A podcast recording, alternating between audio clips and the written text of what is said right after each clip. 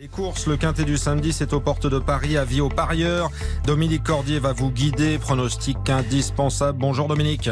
Bonjour Stéphane, bonjour à tous. Nous allons à Saint-Cloud cet après-midi pour le quintet, un quintet de plat. Un handicap pour des jeunes chevaux, ce qui ne nous rend pas la tâche simple. D'autant plus que la piste sera collante et que la distance se prête à la surprise. 1600 mètres à parcourir par les 16 concurrents de ce quintet. Mon favori porte le numéro 6, répond au doux nom de Scotty Chansem.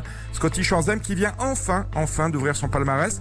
C'était sa douzième sortie au début du mois d'octobre sur les programmes de Compiègne et il est parvenu à s'imposer à la faveur sans doute d'une piste très meuble. Il devrait être servi ici, ce numéro 6, Scottish Anthem. Sa valeur est bonne. Autrement dit, il est attendu aux premières loges du Quintet.